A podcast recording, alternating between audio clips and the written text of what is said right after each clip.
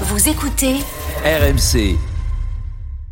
Bon, Benoît, avant de partir supporter le PSG, je vous propose qu'on se penche un peu sur les déboires de l'Olympique lyonnais. Benoît, bougez pas, c'est Ah, la Story triste. Sport. Oui, c'est triste, c'est triste, Ah, mais il y a, c'est- il y a- alors- il y a- il y a peut-être un sauveur, Benoît, un certain Tony Parker. Une lumière peut-être au fond du tunnel pour l'Olympique lyonnais. Oui, l'ex-superstar des parquets américains, désormais président du club de basket de Villeurbanne, était au Groupama Stadium hier. Et avant la rencontre, il s'est confié au micro de nos confrères de Prime Video. C'est lui-même qui a révélé que John Textor l'avait sollicité. Écoutez. Il veut que je revienne euh, dans, dans le board de, l'OL, il veut que j'intègre le board de Eagle. Donc euh, bien sûr, moi j'ai envie d'aider. euh, on- c'est un peu la même famille, OL, Lasvel, on est ensemble. Donc si je peux aider, euh, avec plaisir. Alors tout de suite, Tony Parker a pris son rôle très à cœur puisqu'il s'est installé à la place réservée à John Textor en tribune. Avec John, là, euh, je lui ai parlé hier, il m'a demandé de, de s'asseoir, de m'asseoir sur son- À sa place. à sa place. C'est ce qu'il m'a demandé hier. Rire un peu gêné, Ouais. mais vraie Ouais. question, vraie question, quel rôle pour Tony Parker à l'OL Bah, meneur de jeu, non?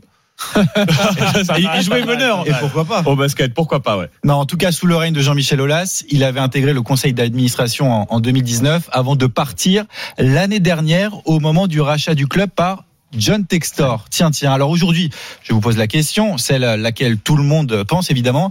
Tipeee peut-il planter sa tente durablement à l'OL Peut-il devenir le président? Ça ressemble quand même selon moi en tout cas, à une fausse bonne idée. Il est déjà président de l'Asvel, donc être à la tête de deux clubs en même temps, ça paraît très compliqué. C'est d'ailleurs ce qu'on reproche à Textor de manière euh, incessante. Il est président de Lyon, il est président de Botafogo aussi au Brésil. C'est très compliqué de gérer les deux. Deuxième raison, et peut-être la plus importante, l'expérience de Tony Parker dans le milieu du football est évidemment assez limitée, voire nulle.